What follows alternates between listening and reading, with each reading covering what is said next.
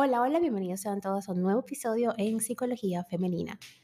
Para quienes son nuevas por acá, mi nombre es Isneikar Blanco, soy psicólogo clínico y me especializo en la atención a mujeres, trabajando en lo que es el empoderamiento, el crecimiento personal y la autogestión emocional. Y el día de hoy, como viste en el título de este episodio, vengo a hablarte sobre la ansiedad. Eh, ¿Por qué te paraliza y cómo actuar ante ella? Porque muchas veces sucede que la ansiedad nos paraliza y es que a veces quedarse en blanco ante una prueba, un examen en la universidad o en el colegio, en una entrevista laboral o mientras somos víctimas de un robo, son posibles o posibilidades nada remotas si tenemos en cuenta cómo funciona nuestro sistema cognitivo. La ansiedad es un mecanismo de defensa natural y universal que habitualmente nos permite reaccionar de modo adaptativo cuando percibimos una amenaza que compromete nuestra integridad. Su propósito consiste en movilizar al organismo y mantenerlo alerta para actuar funcionalmente. De forma muy sencilla, Aaron Beck, el referente de la psicología cognitiva, la describe como una reacción de miedo. Pero, ¿qué sucede cuando la ansiedad desborda ciertos límites? En este caso, puede dejar de cumplir su función adaptativa y tener efectos disfuncionales sobre nuestro cuerpo y mente. Me refiero a que la ansiedad puede paralizarnos tanto física como cognitivamente y emocionalmente cuando la experimentamos en niveles altos. El bloqueo mental es uno de los síntomas más frecuentes en la ansiedad excesiva y puede manifestarse en los contextos más variados en el trabajo, en la universidad, entre amigos e incluso en una cita romántica. Resulta frustrante detectar que nuestra mente se ha quedado en blanco y que no somos capaces de pensar, hablar o desenvolvernos como de costumbre. Los pensamientos intrusivos suelen aparecer en estos momentos y complicar más las cosas. ¿Qué me está pasando? Olvidé todo lo que había estudiado, soy un desastre, no soy capaz de concentrarme.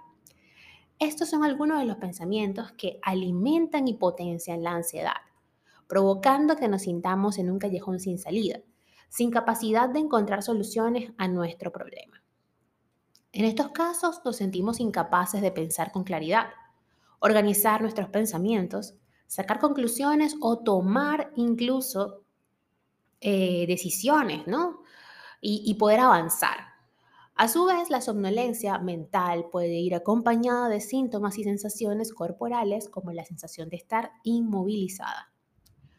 Como hemos visto, la ansiedad adaptativa nos predispone a llevar a cabo acciones rápidas para intentar alejarnos del peligro.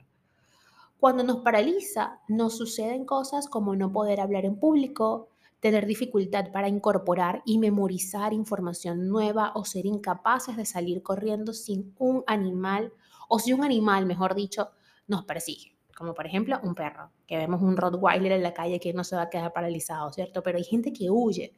Yo soy de las que me quedo congelada, literal. Me da tanto miedo que las piernas no me dan, no se me mueven. Es en estos contextos que desafortunadamente las posibilidades o las posibles soluciones no nos pasan por la mente. Resulta desagradable sentirse bloqueada. La ausencia de sensación de control puede ser realmente frustrante. Además, suele afectar negativamente a las diferentes áreas de la vida de quien lo padece. Desde sus estudios y crecimiento profesional y laboral hasta el aspecto vincular y afectivo. Lo cierto es que cuando experimentamos bloqueos con frecuencia, el cuerpo y la mente nos están intentando dar un mensaje. Merece la pena escucharlo. Generalmente viene a comunicarnos que vamos muy deprisa con nuestra vida, que nos estamos haciendo o que no estamos haciendo, mejor dicho, lo que verdaderamente quisiéramos que llevamos dentro una intensa presión y que es momento de empezar a actuar y tomar decisiones acordes a lo que deseamos y necesitamos. Para revelar su propósito, puede ayudarnos a hacernos las siguientes preguntas. ¿Qué estoy haciendo que no quiero hacer? ¿En qué momento dejé de sentirme auténtica? ¿De qué exigencias necesito liberarme? ¿Qué emociones no me permito expresar? ¿Estoy viviendo como quiero vivir? ¿Qué aspectos de mi vida quisiera transformar?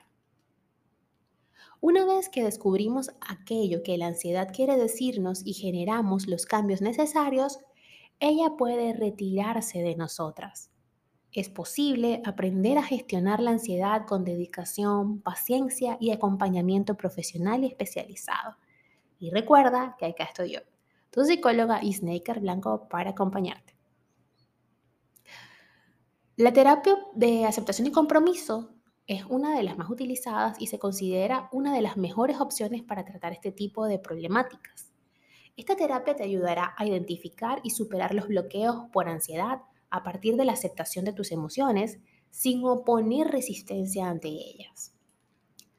En definitiva, se trata de adquirir herramientas para afrontar la ansiedad y potenciar el bienestar.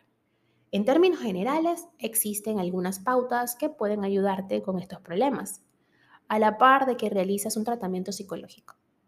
Conectar con tu respiración, practicar el mindfulness o tomar descansos, hacer deporte o yoga incluso, mantener una alimentación saludable e identificar tus pensamientos y emociones son parte o forman parte de esas herramientas que junto a mí aprenderás en terapia. Hasta acá el episodio de hoy, espero que lo hayas disfrutado y si ha sido así, por favor déjamelo saber a través de mis redes sociales, en Instagram, Twitter, Clubhouse y Twitch como Psiqueplenitud 11, en TikTok como Snake Blanco Psicóloga y en Patreon como Psique Plenitud. Que tengan todas y todos un hermoso día.